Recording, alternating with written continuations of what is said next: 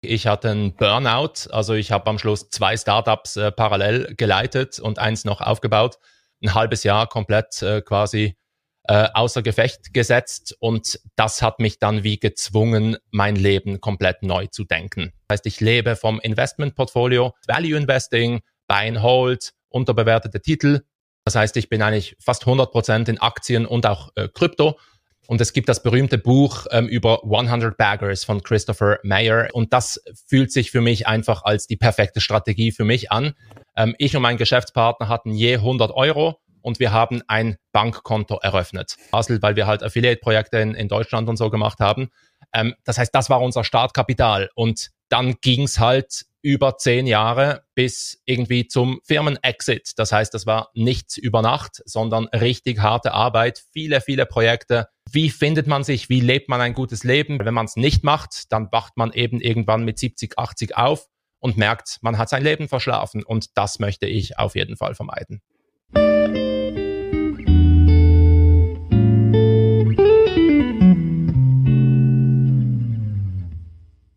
Super, Remo, freue mich mega. Bevor wir über Finanzen sprechen und in dem Interview wird es nicht nur um Geld gehen, sondern auch viel um die anderen Themen des Lebens. Vielleicht gleich mal, du hast auf deinem Blog einen Artikel, die vier Säulen des guten Lebens, Gesundheit, Reichtum, Liebe und Glücklichsein. Was macht denn für dich ein glückliches, zufriedenes Leben aus? Puh, äh, schwierige Frage gleich zu Beginn. Ähm, ja, ich denke, das ist Work in Progress für mich, wenn ich, wenn ich ehrlich bin. Also ich, ich bezeichne mich als einen Menschen, der auf dem Weg ist. Also ich versuche mich immer weiterzuentwickeln, immer neue Sachen zu suchen, wie man ein besseres Leben lebt. Ich habe lange Zeit zum Beispiel Buddhismus äh, praktiziert, äh, sehr viel meditiert, gehofft, dass das alle meine Probleme auf magische Weise lösen wird, hat es natürlich nicht gemacht. Dann habe ich mehr körperlich, quasi mehr körperlich Sport ähm, begonnen zu machen. Und dann ähm, bin ich jetzt so bei Stoizismus gelandet, ähm, das halt sehr kompatibel ist mit unserer westlichen äh, Lebensweise, weil das Problem am Buddhismus, ähm, das ich immer hatte, war, dass es sich immer so disconnected angefühlt hat. Es hat sich angefühlt, okay, man muss irgendwie im Kloster leben, man muss der, der gesamten äh, westlichen Lebensweise entsagen und dann funktioniert es, dann, dann kann man quasi ähm, äh, Reinheit erlangen, aber das war halt schwierig, weil dann kam ich wieder zurück in den Alltag und äh, wusste nicht genau, äh, wie ich mit all meinen alltäglichen Problemen umgehen soll. Äh, vielleicht habe ich es einfach auch falsch gemacht, keine Ahnung, aber am Schluss hat sich einfach nicht richtig angefühlt für mich. Und Stoizismus funktioniert viel besser, weil dort ist immer die Frage, wie lebt man ein gutes Leben? Was, was wäre, wenn heute der letzte Tag wäre? So die berühmte Steve, mhm. Steve Jobs Frage. Oder was wäre, wenn ich jetzt ähm, morgen oder nächste Woche sterben würde? Einfach man versucht auch Mortalität zu kontemplieren ähm, und sich einfach bewusst zu werden, das Leben ist endlich, mein Leben ist endlich, ähm, ich werde alles verlieren, was ich habe. Und äh, deswegen lohnt sich auch, wenn ich mir wirklich Gedanken mache, wie ich ein gutes Leben führe. Und ich kann dir keine gute Antwort geben, weil ich jeden Tag, jede Woche, jeden Monat bin ich selber das am Lernen. Ähm, für mich bedeutet es, dass ich einfach versuche, ähm, ehrlich zu sein. Das ist halt super wichtig, ähm, wirklich einfach ehrlich zu sein zu mir selber und dann basierend auf dieser Ehrlichkeit die richtigen Entscheidungen zu treffen. Und eine Entscheidung, können wir vielleicht nachher drüber sprechen, eine Entscheidung war für mich, ich war 15 Jahre lang Unternehmer und irgendwann habe ich gemerkt, das ist nicht der richtige Lebensweg für mich. Und ich habe mein Leben komplett umgekrempelt. Unternehmertum war immer so ein starker Teil von meiner Identität. Ähm, und das war super schwierig, mir das einzugestehen, weil ich musste dann diese Identität loslassen. Und ähm, das ist halt äh, mit, mit Angst und, und Unsicherheit verbunden. Äh, bin tausendmal auf, auf dem Holzweg und ich versuche tausendmal wieder aufzustehen und es besser zu machen. Ja, gehört auf jeden Fall dazu, aber du hast das Ganze auch ziemlich erfolgreich gemacht. Also ich glaube, du hast äh, den Bachelor an der, an der Uni gemacht, aber dann direkt ähm, auch in Startups aktiv gewesen. Sprechen wir auch gleich noch drüber. Heute hast du, je nachdem, wie man es definiert, aber so die finanzielle Freiheit im, für dich erreicht.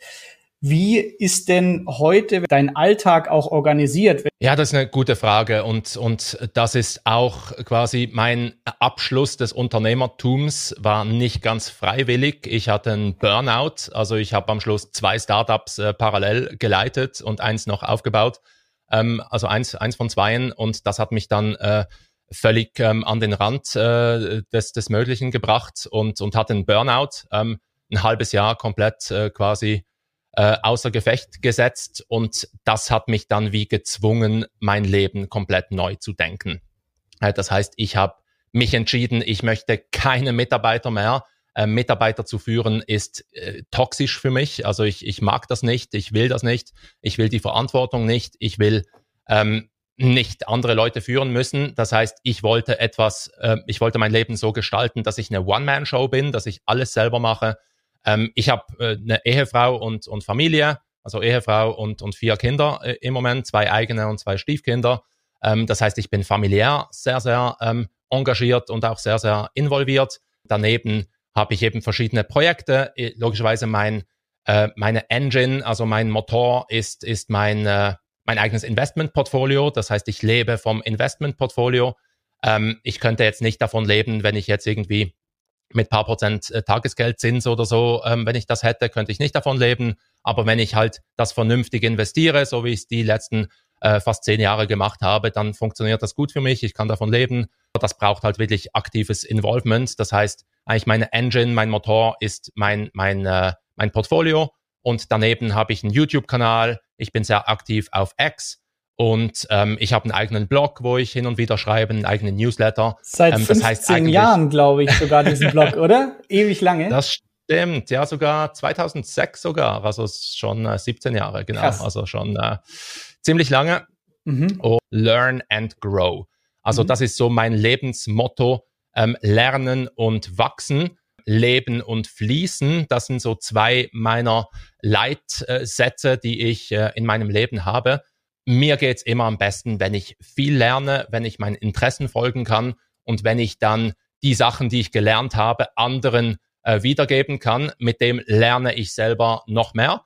Äh, meine drei äh, Hauptprojekte sozusagen, also Familie, Investments und im weitesten Sinne Creator-Tum ähm, lernen und, und, äh, und weitergeben.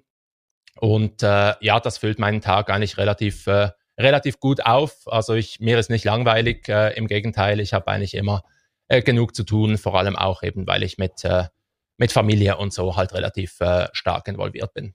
Ja, ich habe drei kleine Geschwister, also Respekt für äh, vier Kinder.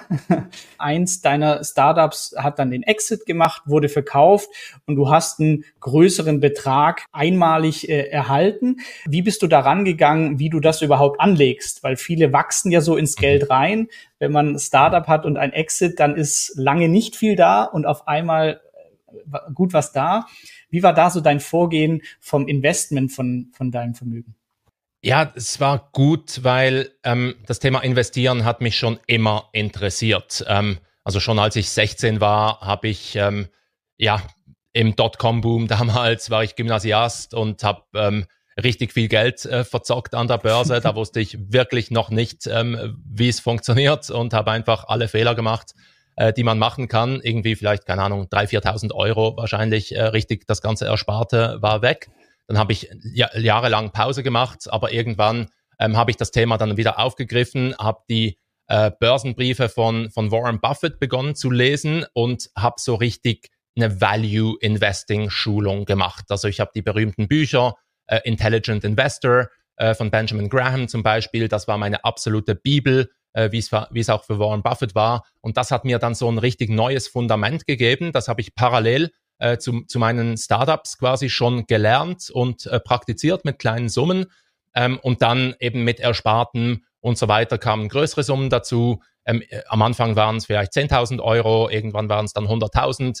Und so habe ich dann quasi mit kleineren Summen in Anführungsstrichen, ähm, habe ich dann meine ersten Erfahrungen gesammelt. Zuerst eben viel mit Value Investing, Buy and Hold, unterbewertete Titel und dann halt mehr und mehr meine eigenen Interessen eingebaut, halt mehr Technologietitel, äh, Kryptowährungen und so weiter. Und ähm, so hat sich das Schritt für Schritt aufgebaut. Und als, als dann der Exit kam, war ich eigentlich ready, weil ich hatte schon alles, das ganze Setup stand, ich habe mhm. schon jahrelang investiert ähm, und dann äh, konnte ich das quasi mit dem größeren Betrag machen. Aber wenn ich jetzt überhaupt keine Ahnung gehabt hätte und plötzlich äh, kommt so ein Betrag rein, ich glaube, dann wäre ich richtig überfordert gewesen. Ähm, und einige meiner Freunde hatten dasselbe Problem und, und äh, haben mich dann gefragt, wie ich das, wie ich das gemacht habe. Und ähm, ja, das ist wirklich ein schwieriges Problem. Und es hilft, wenn man eben schon früh beginnt. Und das kann sein mit 5000 Euro beginnen ähm, und einfach die ersten Erfahrungen sammeln, weil was klar ist, du wirst Fehler machen, du wirst super viele Fehler machen. Ähm, und es ist besser, wenn du die mit 16 oder mit, mit äh, äh, Mitte 20 mit paar tausend Euro machst, äh, statt mit irgendwie Mitte 30 mit einem größeren Betrag. Ähm, also das würde ich eigentlich jedem, jedem empfehlen. Absolut, ja. Und wenn man, wenn man heute aus der Vogelperspektive dein Portfolio ganz grob anschaut, ähm, was sind überhaupt für Assetklassen drin? Achtest du drauf, muss Cashflow bringen oder ich verkaufe? Was sind da so deine, deine groben Kriterien für die Aufteilung? Ja, also das äh, hat sich entwickelt über die letzten Jahre. Im Moment ist eigentlich meine Investment-Philosophie, äh, ich gehe voll auf die sogenannten 100 Bagger äh, Aktien. Das heißt, ich bin eigentlich fast 100 Prozent in Aktien und auch äh, Krypto. Ähm, aber Aktien sind eigentlich der, der große Teil meines Port äh, Portfolios. Und es gibt das berühmte Buch ähm, über 100 Baggers von Christopher Mayer. Ich habe auch auf meinem Kanal ein, eine Zusammenfassung äh, dazu gemacht. Und das fühlt sich für mich einfach als die perfekte Strategie für mich an, weil im Durchschnitt dauert es, glaube 25 Jahre, bis sich eine Aktie verhundertfacht. Also das mhm. war eine Studie über alle Aktien im amerikanischen ähm, Markt, die sich verhundertfacht haben. Und diese Studie hat dann versucht, die Gemeinsamkeiten zu finden. Mhm. Ja, das macht absolut Sinn, weil im Durchschnitt eben äh, ging es dann 25 Jahre. Das heißt, es ist eine langweilige Buy-and-Hold-Strategie, die sich dann aber langfristig richtig auszahlen kann, mit eben bis zu einer Verhundertfachung oder sogar noch mehr. Das ist eigentlich der große Teil meines Portfolios. Äh, meine größte Position ist Tesla zum Beispiel. Seit 2017 bin ich in Tesla investiert. Und warum habe ich in Tesla investiert? Ich habe ein Model S gemietet für ein Wochenende und ich bin mit meinem Sohn zum Legoland gefahren in Deutschland. Hm. Und ähm, das hat mich dann richtig überzeugt, schon mit dem Autopiloten und alles. Und aufgrund ähm, äh, dieser Erfahrung habe ich dann ähm, in Tesla investiert und das hat sich jetzt irgendwie, keine Ahnung, für, für 15-facht bis, bis heute. Und, und mittlerweile bin ich so tief im Tesla-Thema drin, dass ich mir ziemlich sicher bin, dass das die größte Firma der Welt wird. Es ist nur eine Frage der Zeit, bis das passiert. Ähm, das heißt, Tesla ist meine größte Position, weil die halt so angewachsen ist. Und dann habe ich halt verschiedene Te Technologietitel drin, wo ich auch denke, dass die ein 100-Bagger sind oder ein Late-Stage 100-Bagger, quasi einer im Endstadium, wo man vielleicht noch eine Verfünffachung oder eine Verdreifachung hinbekommt, äh, sicher keine Verhundertfachung mehr, aber diese habe ich auch in meinem Portfolio und im Moment habe ich, glaube sechs ähm, Investments in meinem Portfolio. Ich glaube, fünf davon sind Aktien und eines davon ist Bitcoin. Das sind so die großen Teile. Und dann habe ich noch einen ganz, ganz kleinen Teil, der ein bisschen äh, spekulativer ist, äh, so ein bisschen äh, Altcoin-Projekte und so weiter. Aber der allergrößte Teil ist wirklich rein auf äh, 100 Bagger ausgelegt und wirklich sehr, sehr konzentriert. Also meine größte Position hat, glaube über 40 Prozent vom ganzen Portfolio. Das ist Tesla. Mhm. Und damit fühle ich mich pudelwohl. Keine Anlageberatung wie keines dieser Videos. Ähm, kannst du noch was zu deinen weiteren Titeln sagen neben Tesla und auch zu ein, zwei Altcoin-Projekte? Also deine persönliche Meinung, aber vielleicht gibt's Recherche-Inspiration für andere. Äh, ja, ich habe noch äh, Google drin, ich habe Meta drin, ich habe Amazon drin, also so die, die ähm, alten Bekannten, wo ich äh, das Gefühl habe, dass die einfach langfristig äh, wachsen werden. Äh, Google auch wegen äh, YouTube, aber halt auch wegen ihrer, ihrem AI-Fokus. Aber eigentlich, genau, eigentlich so meine zwei größten Positionen sind Tesla und, und Bitcoin. Ähm, und das Coole ist, ich habe das Gefühl, die zwei sind nicht korreliert. Das heißt, es genügt mir, wenn eines von beiden richtig gut kommt. Und ich habe natürlich das Gefühl, dass beide äh, gut rauskommen werden, aber ich wäre auch okay damit, wenn eins auf null geht und dafür kompensiert äh, das andere, äh, das, das gesamte Portfolio. Also ich denke, das sollte funktionieren und der Rest ist dann einfach so quasi Safety Net mit eben Google, Amazon, äh, Facebook und so weiter. Ähm, ich hatte einen äh, ein Titel, den ich verkauft habe. Ich hatte noch Idorsia drin. Äh, das ist eine Biotech-Firma hier äh, in der Nähe von Basel. Äh, mhm. der Gründer, äh, die Gründer haben damals schon Actelion aufgebaut, eines der größten äh, Biotech-Unternehmen in Europa. Es wurde für 30 Milliarden Dollar an Johnson Johnson verkauft in Cash. Ähm, und das äh, Idorsia ist quasi das Spin-off davon, ähm, wo sie die ganze Research Pipeline in eine neue Firma ähm, rausgespin-offt haben. Und die Idee war, dass sie eigentlich ein nochmals ein Actelion bauen möchten. Aber logischerweise, wie es halt geht mit Startups oder mit, mit äh, neuen Unternehmen, es geht alles doppelt so lang, es ist alles doppelt so teuer. Und äh, quasi die 100 Bagger Story ist jetzt nicht mehr aktiv. Das heißt, sie haben ihr Profitabilitätsziel zum Beispiel ähm, auf Eis gelegt. Und das hat für mich bedeutet, dass ich die Reißleine ziehe. Ich bin jetzt wieder auf der Seitenlinie. Und wenn sie ihren Turnaround geschafft haben, wäre das wieder ein Kandidat, wo ich wieder einsteigen könnte, weil ich sehe immer noch riesiges Potenzial, super gute Produ äh, Produkte in der Pipeline. Aber ähm, zuerst müssen sie halt beweisen, dass sie äh, die PS auf, auf den Boden äh, kriegen. Und äh, Altcoin-Projekte, ähm, also im Moment habe ich eigentlich nur Bitcoin und, und Ether. Ähm, und ich hatte lange Zeit DeFi-Chain, fand ich super spannend, aber auch aufgrund äh, äh, des negativen Trends ähm, gegenüber Bitcoin vor allem ähm, habe ich diese Position auch ähm, äh, geexitet vor ein paar Monaten, habe ich auf meinem Kanal auch darüber erzählt. Ähm, ich warte jetzt auf der Seitenlinie, äh, wie sich der Markt entwickelt und sobald der Trend sich kehrt, wäre zum Beispiel DeFi-Chain wieder ein äh, Kandidat, wo ich mir durchaus vorstellen könnte, wieder einzusteigen. Und sonst habe ich einfach eine Watchlist von äh, diversen Kandidaten, äh, die, äh, wo ich auch auf, auf, eine positives, äh, äh, auf einen positiven Turnaround quasi warte. Oder was hat dich motiviert, äh, so finanziell unabhängig zu werden? Hey, ich glaube, dass ich hatte das schon immer. Also ein großer ähm, quasi Stern, den, den, den ich vor mir habe, oder einen roten Faden, den ich, den ich vor mir habe, war immer so quasi der Wunsch nach Freiheit, der Wunsch nach Autonomie. Ich konnte mir nie vorstellen, ein Angestelltenverhältnis zu haben. Und bis jetzt, äh, knock on wood, ähm, ich hatte nie ein Angestelltenverhältnis, ich, ich hatte nie einen Job. Quasi Nebenjobs hatte ich schon, aber ich war nie angestellt irgendwie irgendwo. Das heißt, ich habe eigentlich seit ich, keine Ahnung, seit ich 16 bin, kann ich mein Leben irgendwie selber finanzieren mit äh, diversen Projekten, die ich halt damals gemacht habe. Und das hat sich halt bis heute erstreckt. Das heißt, eigentlich äh, bin ich super happy damit, dass das eigentlich geklappt hat. Ich konnte super gut leben davon und äh, eben kann immer noch sehr gut leben davon. Ähm, das heißt, den Wunsch hatte ich schon immer. Das heißt, ich habe schon immer versucht, eigene Projekte zu starten. Ich habe damals, ähm, mein Vater hat ein Schmuckbusiness, also verkauft ähm, äh, Silberschmuck zum Beispiel. Und ich habe schon, als ich 16 war, habe ich den Schmuck online auf Auktionsportale äh, gestellt und dort verkauft. Äh, dann habe ich ein Webmaster-Forum gegründet, ähm, auch SEO-Projekte und so weiter, Affiliate-Projekte gemacht. Das heißt, ich habe eigentlich schon seit ich 16 bin, versuche ich, äh, versuche ich finanziell frei zu werden oder einfach äh, versuche ich autonom zu sein. Ähm, das heißt, ich, ich kann dir nicht sagen, warum. Ich glaube, ich hatte das einfach schon von Kind an quasi mitgekriegt, äh, dass, dass das mein Wunsch ist. Und vielleicht habe ich mich inspiriert durch meinen Vater. Äh, der war auch eigentlich immer selbstständig, hat sein Leben selber bestritten. Das heißt, ich hatte schon diese Vorbildfunktion in meiner Familie und das hat sicher auch, äh, sicher auch geholfen. Mhm.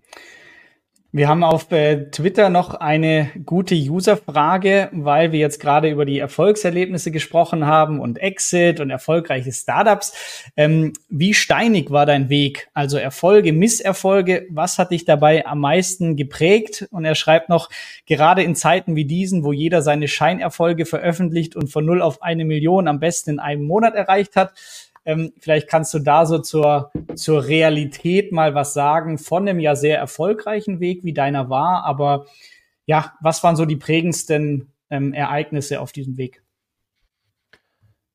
Ja, gute, sehr, sehr gute Frage, weil das ist so ein bisschen das Problem, das wir mit Social Media heutzutage haben. Jeder hat das Gefühl, ähm, der andere ist halt super erfolgreich und alles ist ihm in den Schoß gefallen und alles war von, von heute auf morgen und alles war super easy. Ähm, zum, zumindest macht das den Anschein, weil wir logischerweise auch die Tendenz haben, Erfolge zu kommunizieren und Misserfolge eher zu verschweigen. Äh, das das äh, äh, ist absolut so. Und ich versuche da einfach super ehrlich zu sein. Also ich war schon auf vielen Podcasts und habe wirklich auch meine steinigen äh, Zeiten und, und meine, meine dunklen Zeiten äh, besprochen. Und davon gab es wirklich viel. Also eben, ich habe begonnen, als ich 16 Jahre alt war. Ähm, dann habe ich die erste GmbH gegründet, als ich 19 war, mit äh, quasi mit, also wir haben begonnen, äh, als wir 16 waren, mit irgendwie 100 Euro.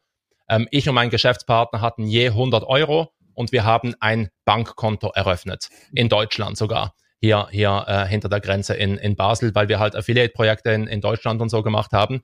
Ähm, das heißt, das war unser Startkapital. Und dann ging's halt über zehn Jahre bis irgendwie zum Firmen-Exit. Das heißt, das war nichts über Nacht, sondern richtig harte Arbeit, viele, viele Projekte, viele gescheiterten Projekte. Ähm, ja, und dann Startup.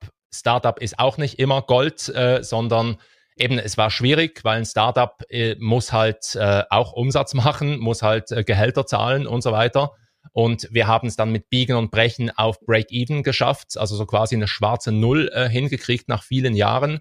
Also die ersten paar Jahre waren wir äh, komplett in den roten Zahlen. Und das war natürlich mental extrem belastend, wenn du halt ständig quasi dein Bankkonto schrumpft und du weißt halt, du hast eine limitierte äh, Run-Rate, äh, limitierten Runway äh, dann ist das natürlich sehr, sehr belastend. Äh, das heißt, ich am Schluss ähm, war es halt so, dass ich mir wie vorgekommen bin, als hätte ich mir ein Gefängnis gebaut, so zu den schlimmsten Zeiten. So quasi, ich hatte einen Job, wo ich extrem viel arbeiten musste, weil ich war ja der Chef, quasi Vorbildfunktion.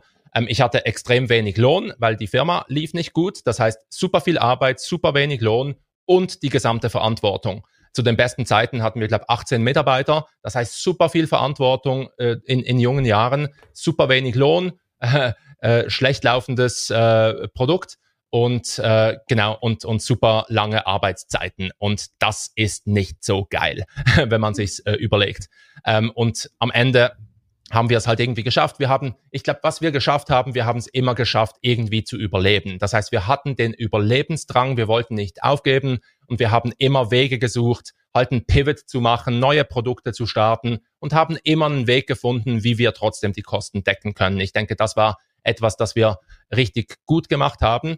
Und eben am Ende ähm, landete ich in einem Burnout. Das heißt, ich äh, Genau, ich, ich war äh, CEO von, von, von, einem, äh, von einem Startup und habe dann daraus äh, ein Spin-off gegründet.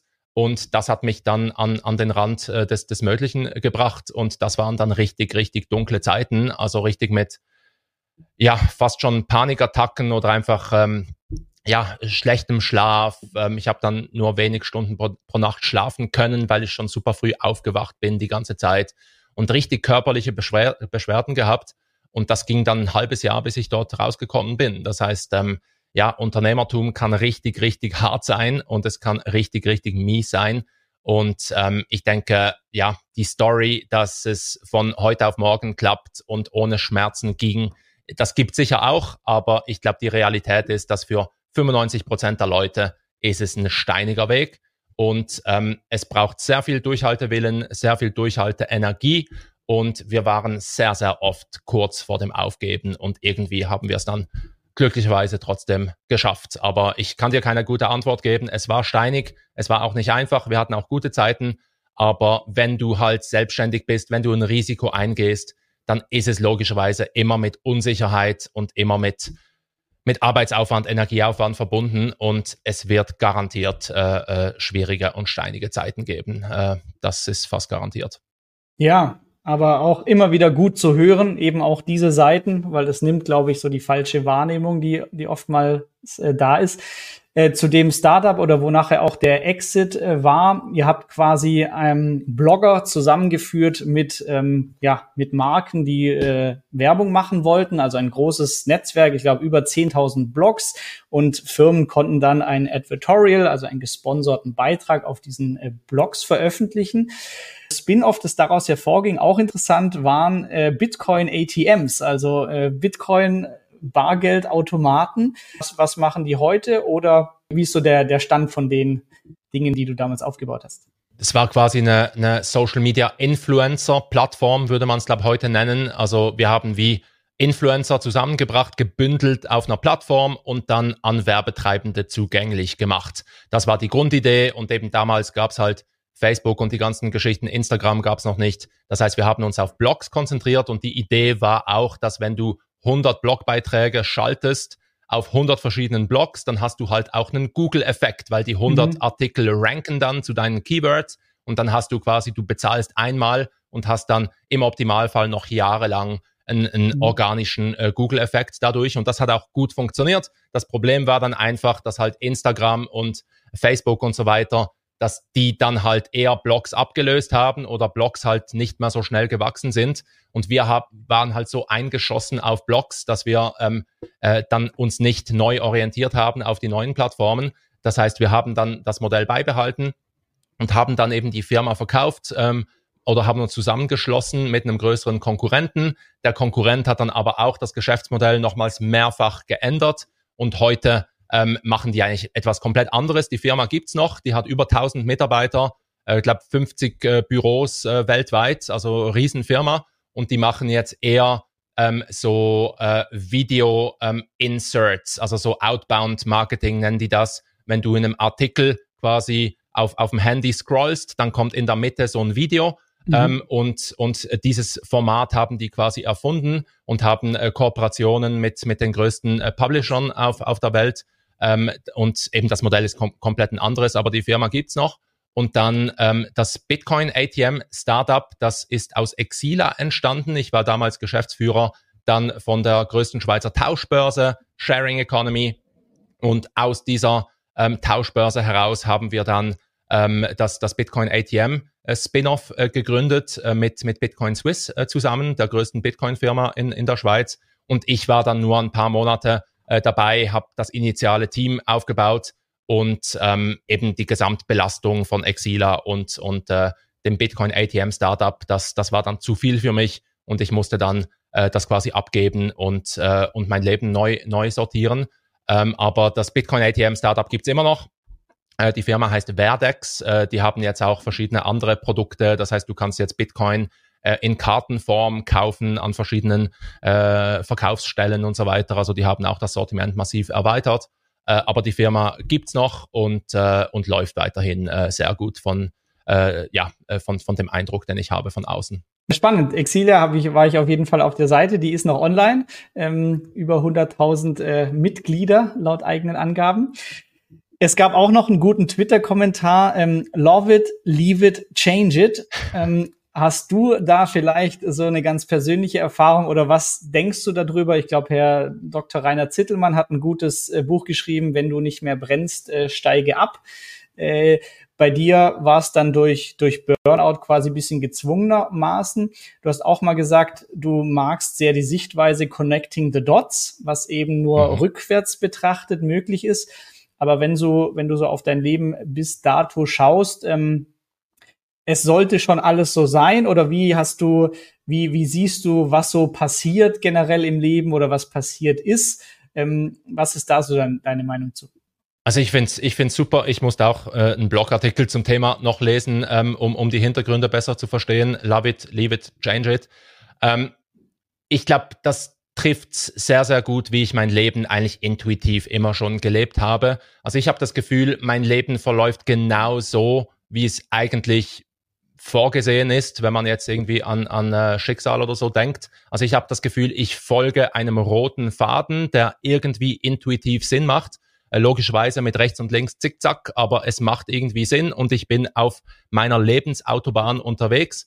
Und ich glaube, wo ich immer gut drin bin, ist halt immer wieder anzuhalten, zu reflektieren und mich dann zu fragen, ist das wirklich noch das Leben, das ich jetzt leben möchte oder muss ich etwas ändern?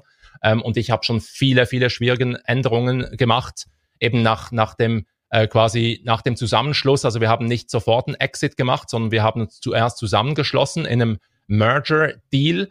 Ähm, und dort habe ich dann zum Beispiel die Entscheidung getroffen, dass ich dort nicht mehr operativ ähm, im Unternehmen sein möchte, sondern bin dann ähm, operativ ausgestiegen und das war eine riesig schwierige Entscheidung, ähm, weil ich war quasi Geschäftsführer unseres kleinen Teiles hier in, im deutschsprachigen Raum. Und das war eine super schwierige Entscheidung. Eben, ich habe Firmen gegründet, Firmen geschlossen, Projekte gegründet, Projekte geschlossen. Also ich denke, es funktioniert, solange ich fließe. Und sobald ein Stillstand kommt, äh, wird es schwierig. Das heißt, ich glaube, so das Leben und Fließen, das ist wirklich wichtig, dass man das Leben so betrachtet, als wäre man Wasser, weil Wasser steht auch nie still oder wenn es still steht, dann wird es eben gammelig, dann kommen die Bakterien und so weiter. Aber wenn es fließt, dann ist das Wasser gesund. Und das Wasser bahnt sich immer seinen Weg und findet immer einen neuen Weg. Und auch wenn ein Hindernis kommt, dann findet das Wasser den Weg rundherum oder drüber oder was auch immer. Und ich denke, das ist eine gute Metapher für mein Leben. Ähm, immer wenn ich fließe, immer wenn ich ähm, Sachen verändere, aktiv bin, äh, dann gehe ich eigentlich in die richtige Richtung. Und ähm, ich denke, dieser Grundsatz von eben ähm, liebe es, äh, äh, quasi äh, verändere es oder, oder äh, quasi steig aus, äh, das macht absolut Sinn in diesem Kontext ähm, weil man sich eben immer wieder fragen muss. Also das Schlimmste, glaube was mir passieren könnte, ist, dass ich mit 60, 70, 80 aufwache und merke, wow, ich habe 40 Jahre oder 50 Jahre meines Lebens verschlafen. Mhm. Und dass ich dann irgendwie mit 60 aufwache, im Ruhestand bin und dann sage, wow, wie, wie ist die Zeit durch meine Finger weggerunnen? Und, und davon bin ich, äh, ja, äh, da, da, da, dafür bin ich mir wirklich bewusst, dessen bin ich mir bewusst. Und ähm, eben, es hat auch geholfen, ich habe kürzlich, vielleicht können wir auch über das Thema sprechen, ich habe kürzlich an einer äh, psychedelischen Studie mhm. teilgenommen, an einer ähm, Pharma-Huasca-Studie, äh, wo man äh, synthetisches Ayahuasca bekommen hat, völlig legal, an einer äh, Universität hier in, äh, in, in der Schweiz. Und das hat mir dann auch nochmals gezeigt, eines der Dinge, die ich dort gelernt habe, war, wie endlich unsere Lebenszeit wirklich ist. Also zum Beispiel meine Eltern, glücklicherweise, die leben beide noch, aber die sind jetzt beide schon fast 80 und die können einfach gewisse Sachen nicht mehr ändern. Und ich bin jetzt so alt, wie meine Eltern waren, als ich jung war. Das heißt, wenn ich jetzt etwas ändern möchte, dann muss ich es jetzt tun, weil irgendwann bin ich dann auch 70, 80 und dann sind einfach gewisse Sachen sind dann einfach vorbei. Logisch, man kann auch mit 80 noch gewisse Sachen ändern, aber du kannst einfach gewisse Sachen kannst du dann nicht mehr anpacken. Ähm, irgendwie ist alles endlich und das motiviert mich, also das gibt mir so eine Urgency, so so mhm. eine so eine Dringlichkeit, dass ich jetzt was machen muss, weil wenn man jung ist, wenn man 20 ist, hat man das Gefühl, ja, das Leben ist unendlich. Ähm, man hat ja unendlich viel Energie, unendlich viel Zeit, aber das stimmt effektiv nicht. Ich, ich werde jetzt 40 bald und ja, vielleicht werde ich 80, vielleicht werde ich 100, aber jetzt bin ich so circa in der Hälfte meines Lebens. Und vielleicht, wenn ich Glück habe, werde ich 120, dann bin ich in, in einem Drittel. Aber trotzdem, auch im Optimalfall wäre es schon ein Drittel meines gesamten Lebens wäre schon vorbei. Und dann ist die Frage zwischen 80 und 120, wäre dann die Lebensqualität wirklich noch so hoch wie jetzt mit, mit fast 40? Ähm, das heißt, das sind die Fragen, die ich mir stelle und die motivieren mich unglaublich, um die schwierigen Dinge anzupacken, um ehrlich zu sein und dann wirklich die schwierigen Entscheide und die schwierigen Gespräche zu, zu, zu halten. Also ich führe im Moment extrem viele schwierige Gespräche mit meiner Ehefrau, mit meiner Familie, mit meinen Eltern, wo es einfach darum geht, irgendwie, wie findet man sich, wie lebt man ein gutes Leben, wie kann man die Bedürfnisse aller Leute ähm, unter einen Hut bringen. Und das ist ein kontinuierlicher Prozess und, und braucht viel Energie. Aber ich denke, es gibt wie keinen anderen Weg, weil wenn man es nicht macht, dann wacht man eben irgendwann mit 70, 80 auf und merkt, man hat sein Leben verschlafen. Und das möchte ich auf jeden Fall vermeiden. Ja, da stimmen, glaube ich, äh, alle zu und du hast ja super viel auch selber ausprobiert. Ich glaube, wo, womit die meisten dann immer zu kämpfen haben, also jeder kennt so eine Unzufriedenheit, vielleicht gefällt mir der Job nicht mehr oder ja, ich möchte ja selbstständig, aber was denn? Und ich habe keine Idee. Ähm, ich glaube, oftmals ist es so, find your passion. Ja, wie? Äh, dann gibt es Bücher, Start with Why, ähm, Empfehlung an der Stelle. Aber hast du vielleicht aus persönlicher Erfahrung, was, was oder welche Techniken oder Gewohnheiten sind für dich hilfreich, um so deine Ausrichtung im Leben immer wieder neu vorzunehmen? Also das Schlimmste ist ja, wie du sagst, ich beschwere mich die nächsten 40 Jahre, um mit 80 zu sagen, oh, hätte ich mal mit 40 das und das gemacht was hat so für dich äh, gut funktioniert, um ja äh, regelmäßig zu hinterfragen und dann auch Entscheidungen zu treffen, die dich wieder weiterbringen?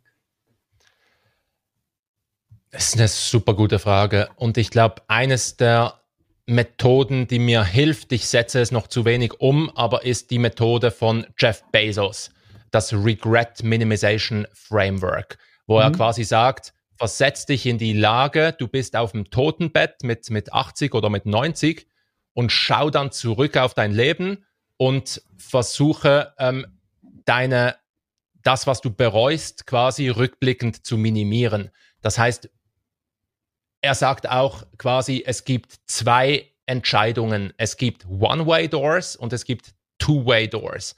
Das heißt, es gibt Entscheidungen, die kannst du nicht rückgängig machen. Die sind Einbahnstraßen und dort musst du richtig vorsichtig sein, wenn du so eine Entscheidung triffst. Aber die meisten Entscheidungen sind Zweibahnstraßen. Das heißt, du kannst die Entscheidung jederzeit wieder rückgängig machen. Wenn du dich selbstständig machst und nach zwei Jahren funktioniert es nicht, dann kannst du jederzeit wieder zurück in deinen Job. Es ist nicht eine Einbahnstraße.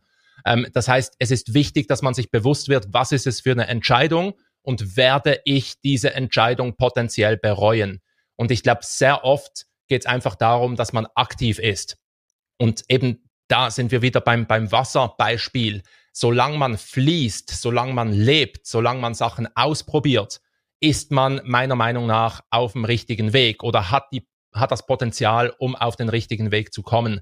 Das heißt, ähm, eines auch der, der Ideen, aber das habe ich nicht selber umgesetzt, das habe ich erst später gelernt, ist, wenn du jung bist, musst du so viel experimentieren wie nur möglich. Das heißt, versuche verschiedene Praktikas zu machen, versuch verschiedenen Einblick zu erhalten, versuch dir Mentoren zu finden, äh, die deine Vorbilder sind und wo du vielleicht äh, in ihrer Firma oder so arbeiten oder mithelfen kannst, um einfach die, den Erfahrungsschatz so breit wie möglich zu machen. Und irgendwann kommt dann der Punkt, äh, das spürt man wahrscheinlich intuitiv, wo man sich dann eben fokussiert auf ein Thema. Aber ich glaube, es ist falsch, dass man irgendwie, wir sind so fokussiert auf finde deine Leidenschaft und ähm, äh, Passion is everything und so weiter. Aber man kann seine Passion nicht finden, wenn man nicht aktiv ist. Wenn du nur den ganzen Tag auf dem Sofa sitzt und YouTube-Videos schaust und auf, auf Twitter rumscrollst, dann wirst du deine Passion nicht finden. Du wirst es nur finden, indem du aktiv bist. Und äh, es gibt auch ein sehr gutes Buch von Cal Newport, ich glaube heißt er. Ich weiß den Titel nicht mehr.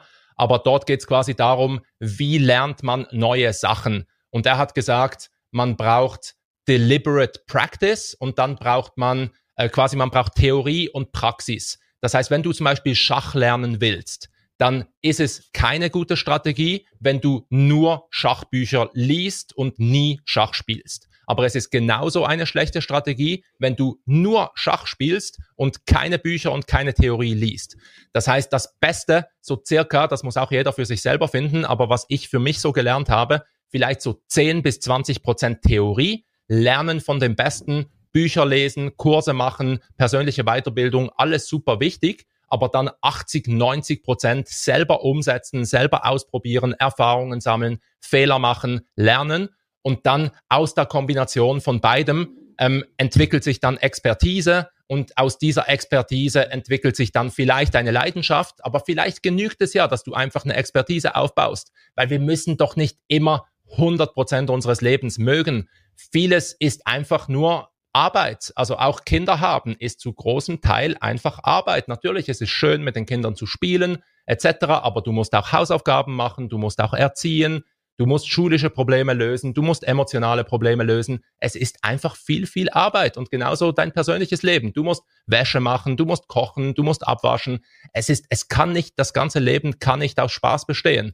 Und, und deswegen vielleicht sollten wir uns verabschieden von diesem Passion, ähm, verkrampften Ansatz und vielleicht zurückgehen zu Erfahrungen sammeln, Expertise aufbauen und dann kann man diese Expertise auch anbieten, zum Beispiel in der Selbstständigkeit, indem man äh, daraus einen Kurs baut, indem man daraus einen YouTube-Kanal macht, indem man daraus ein Ex-Profil macht oder was auch immer, ähm, dann kann man das vielleicht monetarisieren oder man nimmt die Expertise, sucht sich entsprechend einen gut bezahlten Job und kann dann in einer Firma quasi die Expertise einsetzen. Aber für mich macht dieser Weg einfach aktiv zu sein und Erfahrungen zu sammeln, macht viel, viel mehr Sinn wie eine verkrampfte Suche nach der Leidenschaft.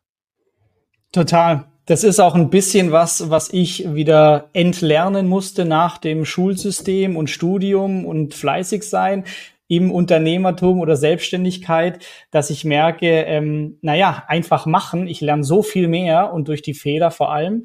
Äh, und damit haben auch viele jetzt gerade in dem Website-Kurs, die Teilnehmer, oftmals noch ein Problem. Ja, welches Thema? Oder ich habe mich früher, es hat ewig gedauert, bis ich mein Gewerbe angemeldet habe, weil wie soll ich das nennen und wie soll ich die Website? Und dann sage ich auch, es ist egal, wie du dein erstes Website-Projekt nennst oder ob du das über Bienenzucht oder Kaffee machst, weil du wirst sowieso noch andere Projekte machen. Aber wichtig ist zu starten, zu lernen, wie das geht und vielleicht kommt im Tun dann die Idee, aber du hast jetzt schon die Fähigkeiten und kannst gerne anders loslegen.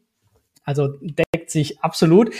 Äh, wenn wir über neue Dinge lernen sprechen, gutes Stichwort. Du hattest vor kurzem auch einen Call mit meinem äh, Buddy und Geschäftspartner Alex zum Thema Optionshandel. Ähm, was hat's damit auf sich? Also du machst, glaube ich, auch schon ein bisschen Optionshandel. Was reizt dich daran oder für was willst du Optionshandel in deinem Portfolio einsetzen?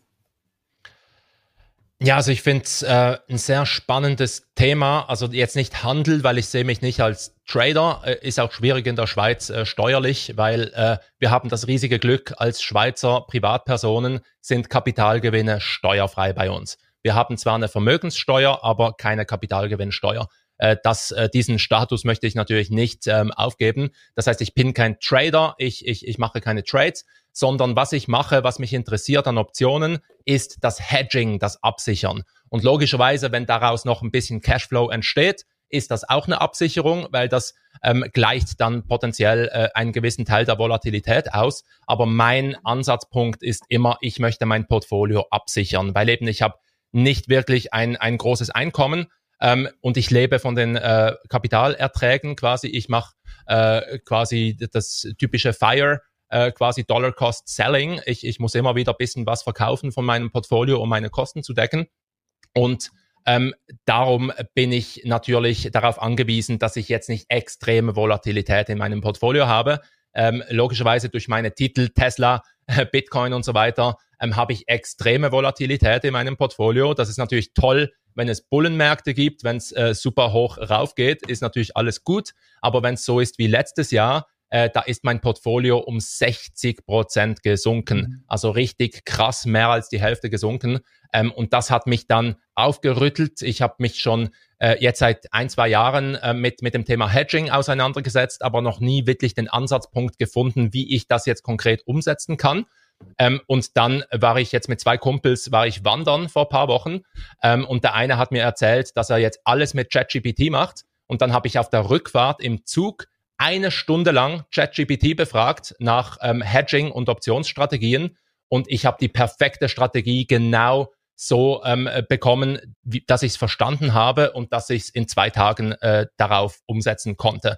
Äh, das heißt, ChatGPT war mein Lehrer ähm, und ich habe dann Rückfragen gestellt und ich habe jetzt in ein, zwei Wochen habe ich eine super ähm, solide äh, Strategie aufgebaut, denke ich. Also ich bin immer noch äh, super interessiert, logischerweise am Kurs von Alex, äh, der, der äh, extrem äh, viel Erfahrung natürlich hat. Aber ich habe das Gefühl, ich habe jetzt schon äh, quasi 80-20-Regel, so quasi 80 Prozent wahrscheinlich äh, äh, so äh, das, der, der Strategie habe ich, hab ich mir selber durch ChatGPT äh, zusammengestellt.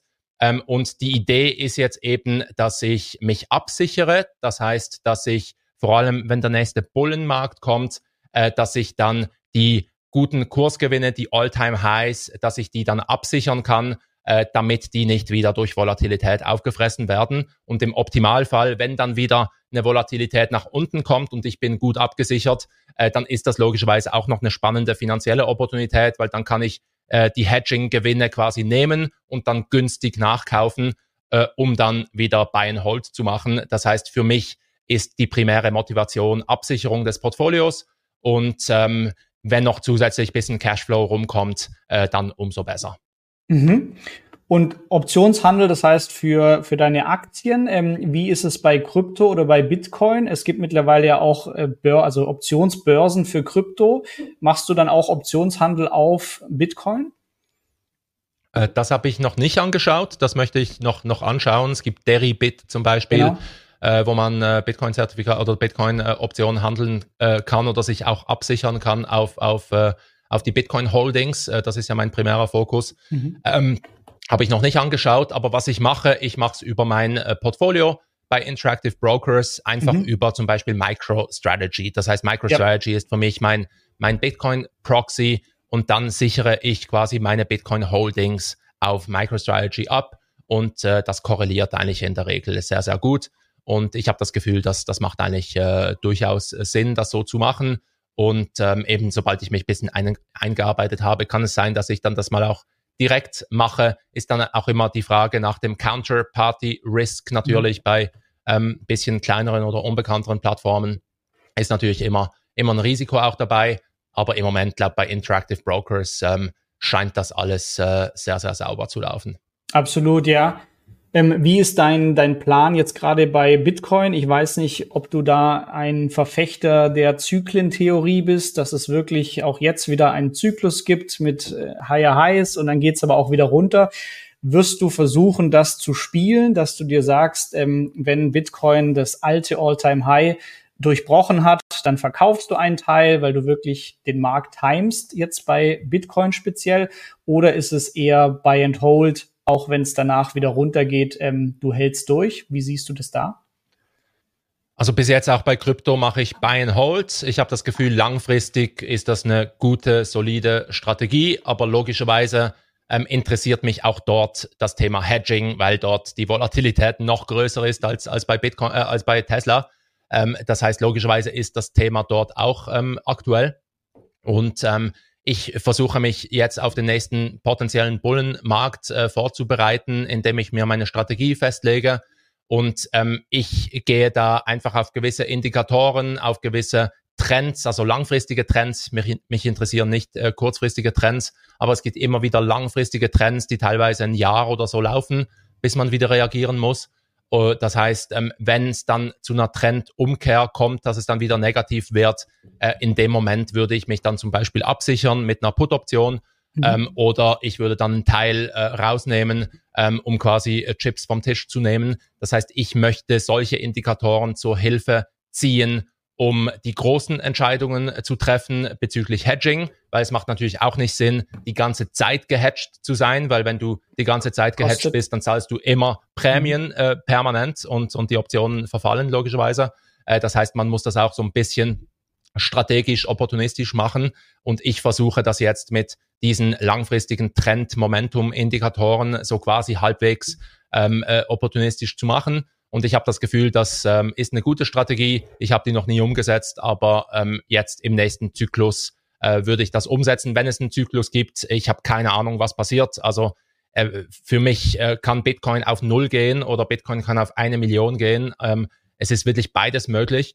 Und ähm, ich möchte mich einfach an die Trends halten. Wenn der Trend extrem negativ ist, dann würde ich mich absichern oder halt auch mal einen Exit machen von einer Position, zum Beispiel DeFi-Chain war ich lange Zeit mit einer kleinen, äh, mit einem kleinen Anteil drin. Aber der Trend äh, gegenüber Bitcoin war so lange Zeit jetzt negativ, dass ich dort äh, vor, vor einigen Monaten den, den Exit gemacht habe, auf der Seitenlinie stehe und sobald der Turnaround da ist, kann ich mir sehr, sehr gut vorstellen, dass ich dort wieder, wieder einsteige. Äh, das heißt, ich versuche mehr die Massenpsychologie jetzt zu sehen, weil ähm, ja vor allem bei diesen ähm, High-Volatility-Titeln ähm, spielt halt die Massenpsychologie äh, mit. Das heißt, wenn es gut läuft, springen sehr viele Leute auf den Zug und wenn es schlecht läuft, dann sind alle deprimiert. Also so die typische Mr. Market Analogie, die auch schon Benjamin Graham in seinem berühmten Buch äh, äh, erwähnt hat. Das heißt, wir haben Mr. Market. Der Markt ist ein manisch-depressiver quasi äh, äh, Mensch und ähm,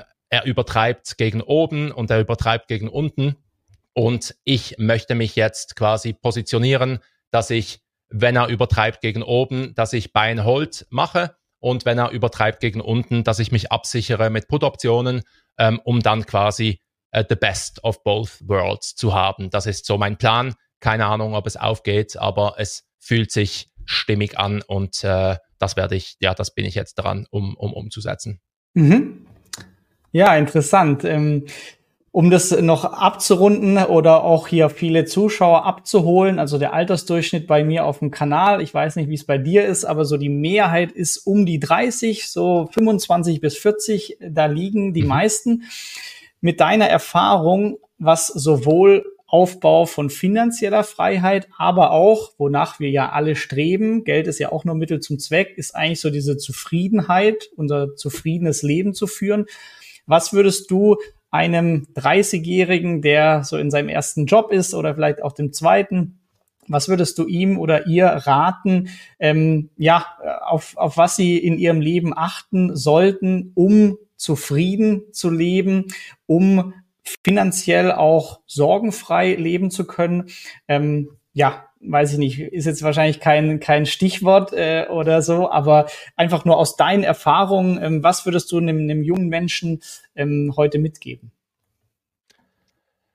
Ja, ich glaube, es ist ein Mix aus dem, was wir äh, jetzt besprochen haben. Das heißt, sicher ehrlich zu sein zu sich selber, das ist immer wichtig, dass man sich nichts vormacht. Und ich, ich habe mich immer wieder dabei erwischt, dass ich mir jahrelang etwas vorgemacht habe und dann gemerkt habe, eigentlich ist es ja genau umgekehrt. Und sich das einzugestehen und dann die entsprechenden Konsequenzen daraus zu ziehen, ist nicht immer ganz einfach. Das heißt, wenn du den Drang verspürst, um selbstständig zu sein, dann steck nicht in einem Job fest, sondern probier's einfach mal. Du kannst wirklich wenig verlieren, vor allem wenn du jung bist, wenn du noch keine Familie hast, wenn du geringe Kosten hast. Du kannst jederzeit wieder zurück in den Job. Oder mach halt ein Side-Business, ein Nebenbusiness auf, äh, das du am Abend und am Wochenende machst. Äh, reduziere vielleicht auf 80 Prozent Teilzeit ähm, und dann kannst du quasi easy ähm, äh, switchen, sobald der Nebenjob äh, mehr abwirft, als, als dein Job bringt. Ähm, und eben ehrlich sein, Risiken eingehen oder einfach machen. Einfach machen. Das, das wäre mein, äh, das, das, das wäre das, was ich raten würde. Und dann einfach auch von den Leuten zu lernen, die den Weg vorher schon gegangen sind. Wir sind acht Milliarden Menschen auf der Welt. Äh, wir, ja, es gibt so viele Menschen, die haben den gleichen Weg schon tausendmal oder ja, es gibt tausende Menschen, die haben den gleichen Weg schon gemacht wie du. Das heißt, lies ihre Bücher, mach ihre Kurse, lern von ihnen, versuch sie als Mentor zu gewinnen. Das ist extrem wichtig, dass man auch von anderen Leuten lernt aber nochmals nicht 100 Prozent deiner Zeit, sondern vielleicht 10, 20 Prozent deiner Zeit und dann 80 Prozent wirklich machen, tun, ausprobieren. Ähm, das ist wichtig. Und eben, wenn du dich für Investments, finanzielle Freiheit interessierst, dann musst du halt schauen, dass du eine extrem hohe Sparquote hast. Das heißt, wirklich günstig lebst, ähm, kostengünstig lebst. Das heißt, vielleicht machst du eine WG auf, vielleicht kaufst du dir ein, ein Duplex-Haus und vermietest die eine Hälfte und mit der anderen lebst du äh, gratis oder du äh, lebst halt noch paar Jahre länger bei deinen Eltern und sparst dir damit dein Startkapital für deine Selbstständigkeit oder dein Investmentportfolio. Ähm, es gibt so viele Wege, aber du musst halt einfach aktiv werden, äh, eine hohe Sparquote haben, wenn du ähm, über den traditionellen Weg quasi Vermögen aufbauen willst und dann einfach vernünftig langfristig investieren. Und dann geht's halt ein paar Dekaden, aber auch dann äh, kommt der Schneeball ins Rollen. Und ansonsten einfach äh, ja, ak aktiv sein. Ich würde sagen, leben und fließen und äh, lernen und wachsen. Das sind wirklich die zwei Mantras, die ich äh, jungen Leuten mitgeben würde. Sehr schön gesagt. Da ist auf jeden Fall ja sicher viel dabei, äh, gerade auch für, für junge Leute. Remo, du liest sehr viel. Ähm, ich habe deine Buchempfehlung auch schon immer aufgesaugt und auf meine Watchlists äh, gesetzt. Was wären denn zwei Buchtitel, die wir dann unten verlinken können, wo du sagst, die haben einen richtig guten Effekt auf dein Leben gehabt, egal aus welchem Themenbereich. Aber wenn du so zwei Buchtitel nennen könntest, äh, welche wären das? Ja, also ich habe, äh, das eine ist von Rolf Dobelli. Ich glaube, die Kunst des guten Lebens, äh, sogar original auf, auf Deutsch geschrieben von einem Schweizer. Das ist so eine Zusammenfassung äh, so 52 Werkzeuge, wie man ein gutes Leben lebt, vor allem äh, basierend auf Value Investing Prinzipien, auf Stoizismus. Ähm, mhm. So ein Werkzeugkasten, das hat mir eben, das, das hat mich eigentlich aus dem Burnout rausgebracht, dieses Buch. Ähm, dort gibt's extrem gute Ansätze und dann würde ich aufgrund dieses Buchs dann quasi die Themenbereiche rauspicken, die für dich gerade am, am wichtigsten sind. Ähm, und ansonsten, ja, äh, ich habe so viele, so viele guten Bücher gelesen, also zum Thema finanzielle Freiheit, Rich Dad, Poor Dad, hat mir extrem viel gebracht von vom Mindset her, wie, wie man quasi Assets versus Liabilities und all diese Geschichten sind super wichtig. Ähm, äh, Intelligent Investor ist mein absolutes Fundament äh, für langfristiges Investieren. 100 Baggers, äh, super wichtig, wenn du langfristig mit wenig Zeitaufwand möglichst dein, dein äh, Vermögen verhundertfachen möchtest. Äh, super wichtiges Buch. und dann halt auch äh, super viele Bücher zum Thema persönliche Weiterentwicklung. Ähm, äh, vielleicht kannst du die, die Buchliste äh, verlinken, äh, das, das würde den Rahmen sprengen. Aber ähm, ja, ich lese sehr viel, aber ich habe gemerkt, es ist wichtiger, wenn man sehr wenig Bücher quasi hat, aber die dann immer wieder liest, statt dass man irgendwie extrem in die Breite geht und versucht, tausend Bücher zu lesen. Das heißt, ich habe vielleicht fünf oder zehn Bücher, die ich wirklich so in meinem Inner Circle habe und die würde ich eigentlich am liebsten jedes Jahr nochmals lesen.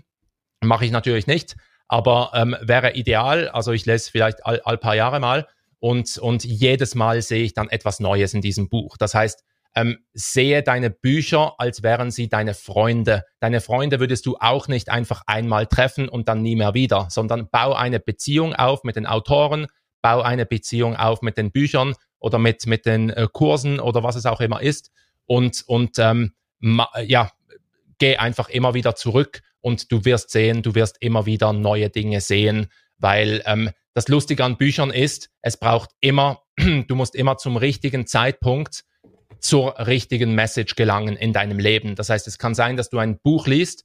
Ähm, zum Beispiel, ich habe sehr häufig von meinen Freunden, äh, die sagen mir, hey, du musst dieses Buch lesen, das hat mein Leben absolut verändert. Und dann lese ich das Buch und das macht absolut nichts für mich. Und dann habe ich plötzlich irgendein anderes Buch und das ist dann genau das Buch, das ich in dem Moment brauche und das verändert dann komplett mein Leben. Das heißt, das ist extrem timing-abhängig. Das heißt, finde einfach die Bücher für dich, ähm, die äh, genau die richtigen sind für, für den Moment. Und wenn du merkst während, während dem Lesen, äh, das Buch bringt mir nichts, dann hör auf, du musst die Bücher nicht fertig lesen. Das heißt, such lieber ein anderes Buch, bis du ein gutes Buch gefunden hast, äh, mit dem du eine Beziehung aufbauen äh, kannst. Äh, das würde ich, äh, das würde ich empfehlen. Super, ja. Also geht mir auch so, dass man vor allem je nach Lebenslage ich aus einem Buch bei nochmaligen Lesen wieder komplett andere Erkenntnisse ziehe, die ich davor gar nicht hatte. Ähm, super Sache. Ein letzter Punkt, ähm, der mir gerade noch eingefallen ist und mich interessiert. Digi Digital Minimalism. Ich glaube, ich weiß nicht, ob es ein Buch ist, aber du hast auch so das Thema Handy und ähm, ja Zeit auf irgendwelchen Apps. Ich glaube, du hast eine äh, X.com Suchtanfälligkeit. Äh, wie gehst du aktuell mit Digital Detox oder mit deinem Medienverhalten um?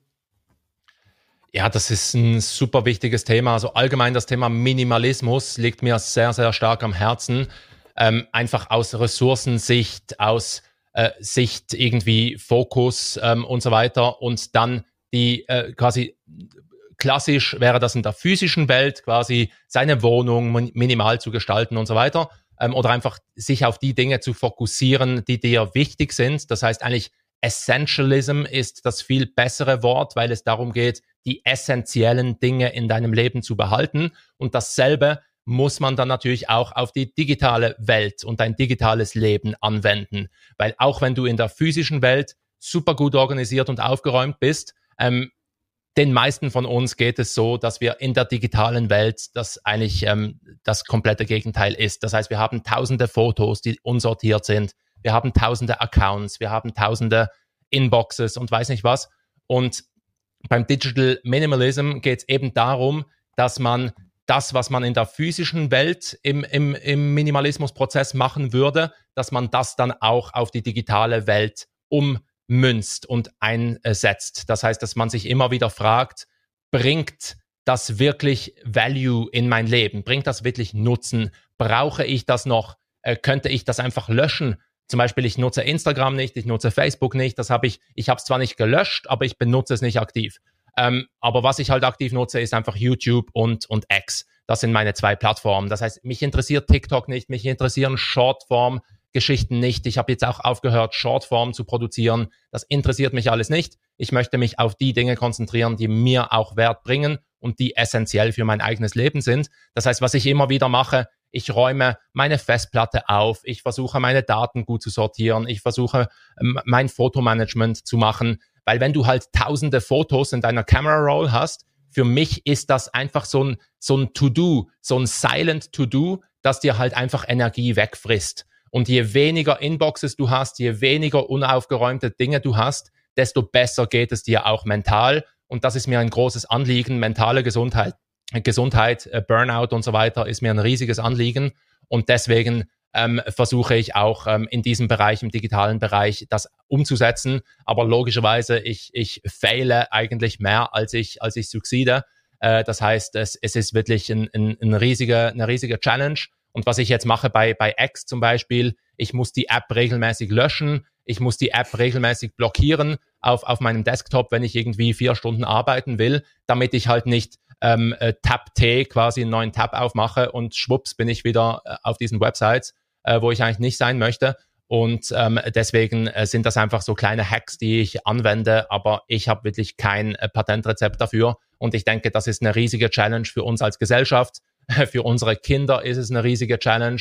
Ähm, äh, einfach Medienkonsum, Medienkompetenz im weitesten Sinne. Und ähm, ich glaube, dass das, das Verrückte ist halt oder das Spezielle, dass beim digitalen, in der digitalen Welt hast du wie unendlich Platz. Äh, du siehst halt nicht, wenn deine Wohnung vollgestellt ist mit Müll, dann siehst du das. Aber wenn dein Computer vollgestellt ist mit Müll, dann siehst du das nicht direkt. Oder wenn du halt 1000 Accounts hast, siehst du das nicht direkt. Oder wenn du äh, 15 Inboxes hast bei diversen Plattformen, dann siehst du das nicht direkt. Aber mental frisst es halt immer wieder Mentalkapazität und frisst Fokus und lenkt dich ab und, und belastet dich. Also mich belastet es persönlich. Und deswegen versuche ich halt wirklich solche Dinge zu löschen. Kürzlich habe ich zum Beispiel, ich verwende seit zehn Jahren eine Scanning-App auf meinem iPhone, wo ich einfach äh, Dokumente einscanne und eine Kopie von dieser, von diesen Dokumenten wird in der App gespeichert. Und ich hatte jetzt zehn Jahre von meinen Scans in dieser App. Und jetzt habe ich kürzlich einfach alle Kopien gelöscht, weil die Kopien habe ich eigentlich schon auf meinem Computer. Das heißt, ich brauche nicht tausend Kopien vom, vom gleichen Ding, und ich brauche nicht tausend Inboxes, sondern ich versuche das einfach aufzuräumen, aufgeräumt zu halten. Aber es ist eine riesige Herausforderung und ich habe das Patentrezept leider noch nicht gefunden. Ja, ich taste mich da auch mehr ran als Quick Hack. Äh, aktuell beim Android kann man sich als Widget die Bildschirmzeit ganz groß auf den Homescreen machen. Das ist bei ah. mir ein ganz netter Reminder. Und äh, was ich seit zwei Wochen habe, den Schla also schwarz-weiß Graustufen das ganze Handy zu haben funktioniert auch sehr gut, weil einfach weniger ja, Dopaminreize gesetzt werden. Aber ich lerne da auch noch auf jeden Fall. Äh, Remo, super, vielen Dank. Ähm, ich hoffe, es war für dich auch kurzweilig. Mir hat sehr viel Spaß gemacht und ging auch, wie erwartet, deutlich über die finanzielle Freiheit hinaus, sondern was sonst so wichtig ist im Leben. Schreibt gerne in die Kommentare, was ihr zu den ganzen Themen äh, haltet. Remo äh, werde ich anhauen, dass er hier auch vorbeischaut und kommentiert. Wir verlinken natürlich alles in der Beschreibung, wie ihr Remo erreichen könnt. Auf x.com ist er sehr aktiv, aber auch YouTube-Kanal englischsprachig oder sein über 15 Jahre existierenden Blog remo.org. Äh, einfach vorbeischauen. Ja, danke. Wird sicher nicht der letzte Talk gewesen sein, Remo. Und äh, ja, bis zum nächsten Mal. Hey, danke Florian, hat sehr viel Spaß gemacht. Danke, dass du bei dieser Podcast-Folge dabei warst. Du konntest was mitnehmen? Leite ihn gern an deine Freunde weiter, die mit dir Vermögen aufbauen wollen. Geteilte Freude ist doppelte Freude. Alle wichtigen Links der Folge findest du in den Show Notes. Wenn du den Geldschnurrbart-Podcast aktiv mitgestalten möchtest, verlinke Geldschnurrbart auf Instagram und stell uns deine Frage. Vielleicht ist sie dann schon bald Thema in einer neuen Folge. Ansonsten hilft uns jede Bewertung auf iTunes oder Spotify. Vielen Dank dafür auf das unser Vermögen und unsere Zufriedenheit weiter wachsen. Bis zum nächsten Mal, dein Geldschnurrbart-Team.